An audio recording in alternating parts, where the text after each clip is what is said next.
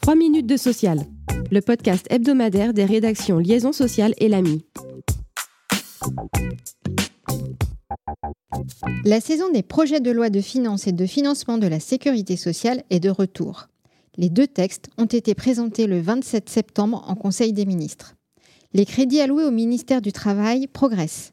Cela permet de poursuivre en 2024 les efforts en matière d'aide à l'embauche d'alternants et d'emploi des travailleurs handicapés, ainsi que de relever la dotation à France Compétences et d'accompagner la mise en place du réseau France Travail. Le PLFSS comporte un important volet de lutte contre la fraude aux cotisations et prestations sociales.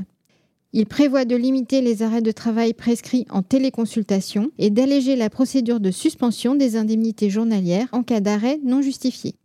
Il facilite également l'organisation de la contre-visite par l'employeur. Comme prévu, il acte par ailleurs l'abandon du transfert vers l'URSSAF du recouvrement des cotisations Agir Carco. Il transpose aussi partiellement l'ANI sur les accidents du travail et maladies professionnelles en introduisant explicitement dans le Code de la sécurité sociale la couverture partielle du préjudice fonctionnel permanent au titre de la rente ATMP. On en sait un peu plus sur le menu de la conférence sociale qui doit se tenir à la mi-octobre. Lors d'une rencontre organisée le 26 septembre par l'AGIS, l'Association des journalistes de l'information sociale, le ministre du Travail, Olivier Dussopt, a détaillé les thématiques sur lesquelles pourrait porter cet événement. Quatre grands thèmes devraient donc être abordés.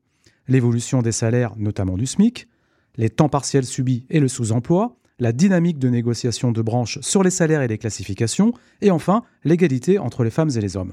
Concernant les trois négociations à venir, emploi des seniors, parcours professionnel et le compte épargne-temps universel, qui ont été fixés à l'agenda social, le ministre a annoncé qu'il transmettra un document d'orientation aux partenaires sociaux la deuxième quinzaine d'octobre, dans la foulée de la conférence sociale. Olivier Dussopt a également précisé que le projet de loi qui transpose l'ANI sur le partage de la valeur, conclu en février 2023, sera examiné par les sénateurs à partir du 16 octobre.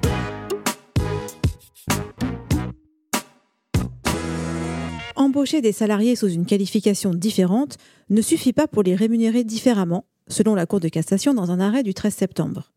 Dans cette affaire, un salarié ayant occupé un poste de grand reporter estimait devoir recevoir la même rémunération qu'un de ses collègues occupant un poste équivalent.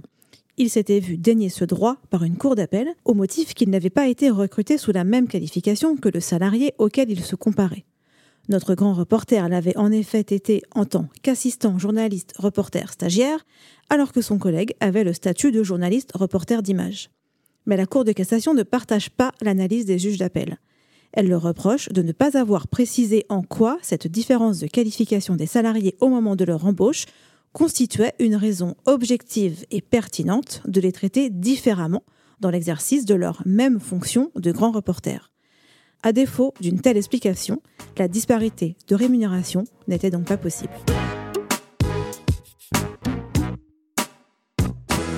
« 82%, c'est le pourcentage de parents qui seraient prêts à envisager de changer d'emploi si une autre entreprise leur proposait davantage de services de soutien à la parentalité. Selon une étude réalisée par la société Les Parents Zen, auprès de 1708 parents dans le cadre du baromètre de la parentalité en entreprise. Merci de nous avoir suivis. Pour en savoir plus, vous pouvez consulter le site liaisonsocial.fr.